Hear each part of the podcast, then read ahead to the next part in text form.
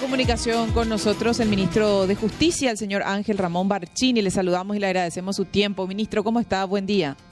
Buen día, Cintia, para vos, para Richard, equipo técnico, la audiencia. Gracias, ministro, por atendernos y como siempre muy amable. Queremos eh, rescatar con usted aspectos claves de estas propuestas legislativas que hoy van a estar eh, tratándose en el Congreso. Son dos ministros, ¿no? Uno que tiene que ver con el régimen penitenciario, con el agente penitenciario, mejor dicho, y otro con establecer un régimen especial para reos de máxima peligrosidad. ¿Es así?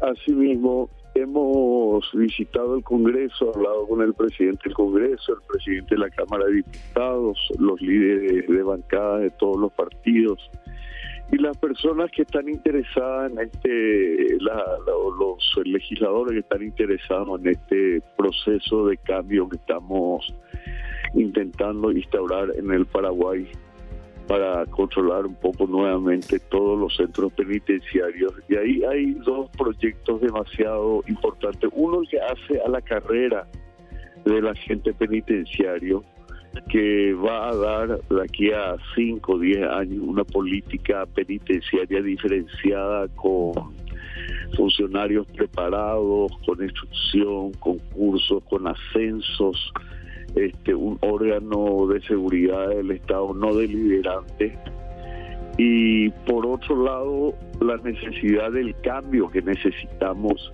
en el manejo penitenciario depende al final del día por más estructura, ingeniería civil, tecnología que uno pueda tener. El factor humano. El factor humano, claro, el factor humano es clave, es fundamental para el manejo y el sistema anterior con el que nos tocó y nos toca hoy este sobrellevar todas estas situaciones que son de pulido conocimiento hace que la seguridad y el manejo penitenciario sea absolutamente frágil. Tenemos desgraciadamente muchos funcionarios que responden más a otros intereses que al interés de mantener el control y la seguridad en las cárceles. Y entonces esto hay que encarar con una política penitenciaria de fondo que dejemos un legado para el futuro de nuestro país cuando ya no estemos de que ha habido un cambio en el en la formación del funcionario penitenciario. Por eso es que este proyecto de ley al que están haciendo referencia es tan importante y trascendente para el cambio que necesitamos producir en el manejo, reinserción, seguridad, respeto a los derechos humanos, separación de los imputados, de los sentenciados. En fin, hay mucho trabajo y lastimosamente el tiempo, el tiempo siempre juega en contra, porque tantos años, tanta dejadez, desidia y falta de gestión han habido ocurriendo durante tantos años que hoy todo llega tarde. Todo lo que necesitamos hacer es para ayer, no para mañana.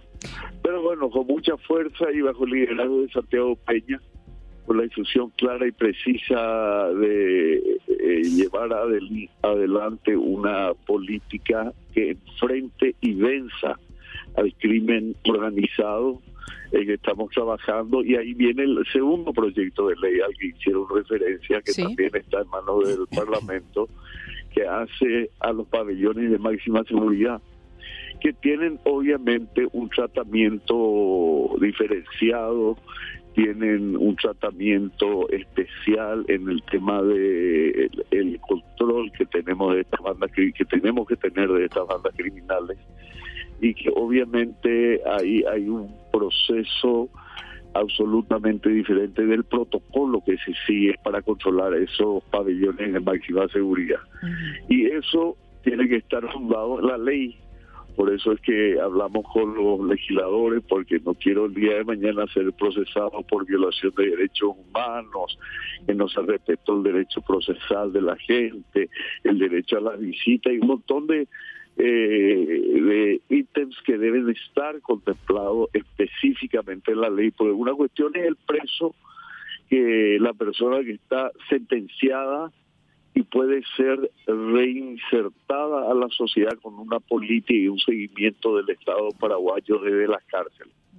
Pero otra cuestión es permitir o seguir permitiendo que estas organizaciones criminales nacionales y transnacionales que hacen un daño tremendo a la juventud de nuestro país, acá en nuestro caso las nacionales, y a la imagen del Paraguay en el tráfico de droga internacional, bueno, no puedan seguir operando desde las cárceles, que es lo que hoy ocurre.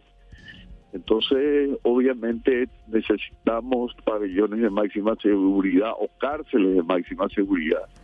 Hay un proyecto de construir también una nueva cárcel de máxima seguridad en el Chaco, donde ellos puedan ir a trabajar para mantener la penitenciaría y puedan tener al cumplimiento de su condena una reinserción a la familia, a la sociedad. Pero eso obviamente también necesitamos de un tiempo, necesitamos de una política penitenciaria que anteriormente no existía y que hoy con la experiencia adquirida en la Argentina, en el Brasil, que ha sido, están ellos 10 años adelante nuestro. Entonces estamos firmando convenios y acuerdos tanto con la Argentina como con el Brasil para adquirir un poco y aprender de los errores que ellos cometieron para no cometerlos nosotros.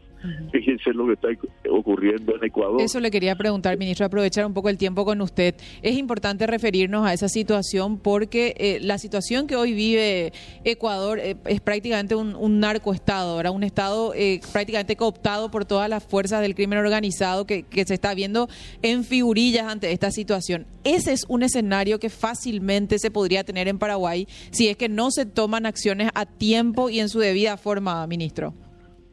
Ese es el futuro que le esperaba al Paraguay en cinco años más de seguir metiendo la basura bajo la alfombra, escondiendo lo que ocurre en las cárceles y no hacer lo que la determinación que tomó el presidente Santiago Peña de enfrentar con valentía, con coraje, y tomar una decisión política que bien pudo haber ocurrido acá en Paraguay lo que ocurrió en Ecuador.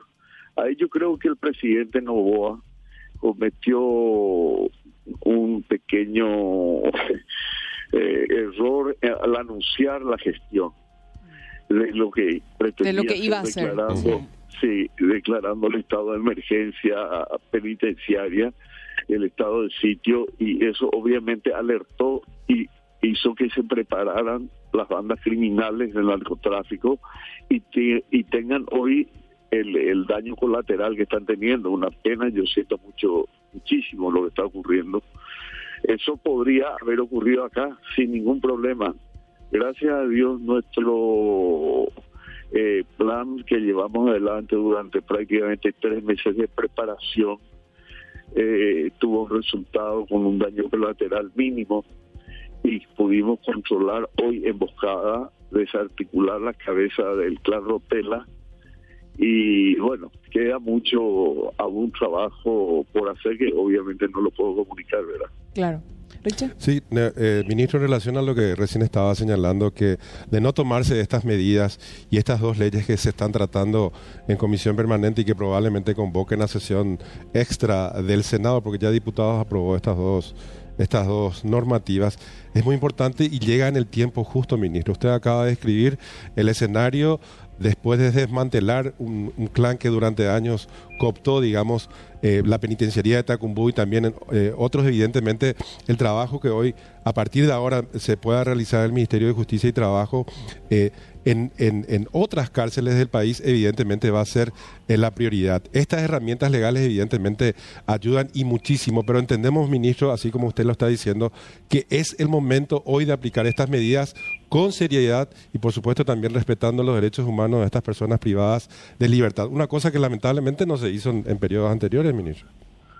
Así es, eh, todo está por hacerse. Nosotros dimos el primer, eh, subimos el primer escalón pero hay una larga escalera a la que tenemos que subir ejemplificando un poco y que nos falta mucho, pero les digo que la decisión del presidente de la República, Santiago Peña, es con todas las fuerzas del Estado, llámese Fuerzas Armadas, Policía Nacional, Servicio de Inteligencia del Ministerio del Interior, de Justicia, de Defensa. Estamos todos en equipo trabajando para hacer lo que tengamos que hacer. Y fíjense, Ustedes si piden un dato, si tienen alguna gente amiga o vecina que vive en el barrio de Tacumbú, desde que se realizó la operación, eh, consiguió tomar el control de Tacumbú, el índice delincuencial del barrio de Tacumbú y de esa zona del departamento central, donde tenga, tenemos aproximadamente 90 mil jóvenes paraguayos que están sujetos al flagelo de la droga, del crack. Bueno, la violencia y el, el índice de delincuente ha disminuido, de delincuencia ha disminuido en un 50%. Ese es un dato muy interesante, ministro, de destacar, porque esto tiene un impacto directo, así como usted dice. Yo creo que esto es incluso fácilmente verificable con la gente misma de la de la zona o incluso con estadísticas de la, policía, ¿no? correcto. Así mismo, ustedes van a ver que, que inmediatamente cuando vayamos tomando los demás centros y las otras medidas que tenemos que tomar, va a ver cómo el, la seguridad de nuestro país, porque lo que ocurre es que el, el, el motochorro, el sicariato, el ladrón de bancos, el, todo se prepara en los centros penitenciarios.